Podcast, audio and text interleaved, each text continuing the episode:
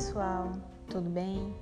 Ainda se tratando de adimplemento das obrigações, em que é a teoria do pagamento, hoje irei falar do Instituto da Remissão de Dívidas, sendo que é uma das últimas regras do pagamento indireto. Sendo assim, a remissão é o perdão de uma dívida constituindo o direito exclusivo do credor de exonerar o devedor, estando tratada entre os artigos 385 a 388 do Código Civil em vigor. Não se confunde com remissão escrita com C cedilha, que para o direito civil significa resgate.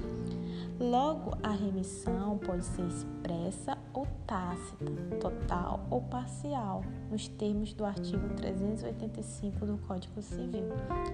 O expresso é aquele que é firmado por escrito, e tácito é aquele que representa a conduta do credor que é prevista em lei e incompatível com a preservação do direito obrigacional. Assim sendo, a remissão da dívida, conforme o artigo 385, diz que quando a remissão da dívida é aceita pelo devedor, extingue a obrigação, mas sem prejuízo de terceiro.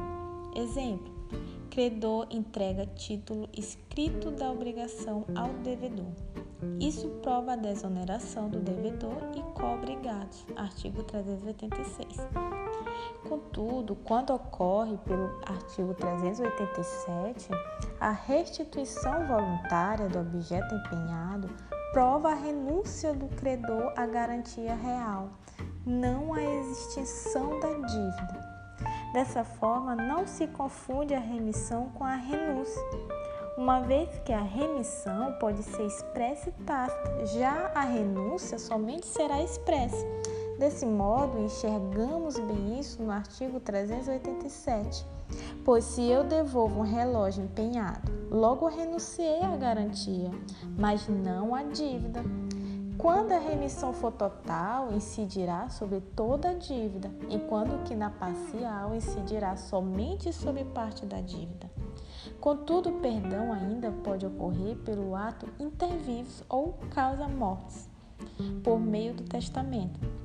Por fim, o artigo 388 do Código Civil diz que a remissão concedida a um dos co-devedores extingue a dívida na parte a ele correspondente, de modo que, ainda reservando o credor a solidariedade contra os outros, já lhes não pode cobrar o débito sem dedução da parte remitida.